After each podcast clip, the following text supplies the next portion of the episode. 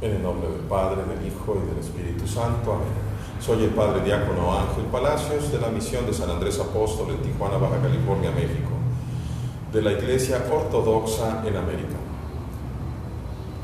El Evangelio es para el 27 de marzo del 2019, según San Mateo. El Hijo vino a dar plenitud a la ley. No piensen que vine a abolir la ley o los profetas.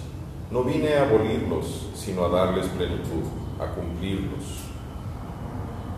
Porque verdaderamente les digo, hasta que pase el cielo y la tierra, ni una letra, ni una iota de la ley pasará, hasta que todo suceda.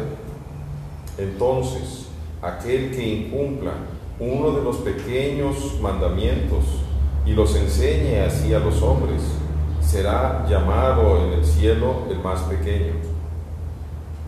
Pero el que los practique y los enseñe, ese será llamado grande en el cielo, en el reino de los cielos.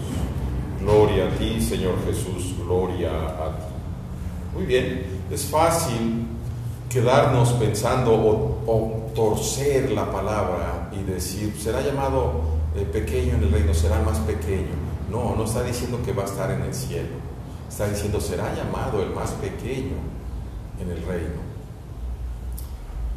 Porque Dios quiere que cumplamos toda la ley y los profetas. Es algo que muchos de nosotros no nos gusta. Qué fácil es y qué vergüenza, sinceramente, cuando oigo grandes teólogos diciendo que la homosexualidad está bien, que el aborto está bien, que si tiene necesidad puede robar, que un verdadero relativismo. No, no. Sodoma fue destruida precisamente por esa, esa suciedad en la mente de los hombres que querían abusar de los tres ángeles que habían llegado con Lot querían abusar sexualmente, así lo dice el, Antiguo Testamento. No pueden, por ejemplo, los hijos ni siquiera ver la desnudez de los padres. Y aquellos que lo provocan, provocan un escándalo. Cumplir los mandamientos para nosotros prácticamente es imposible.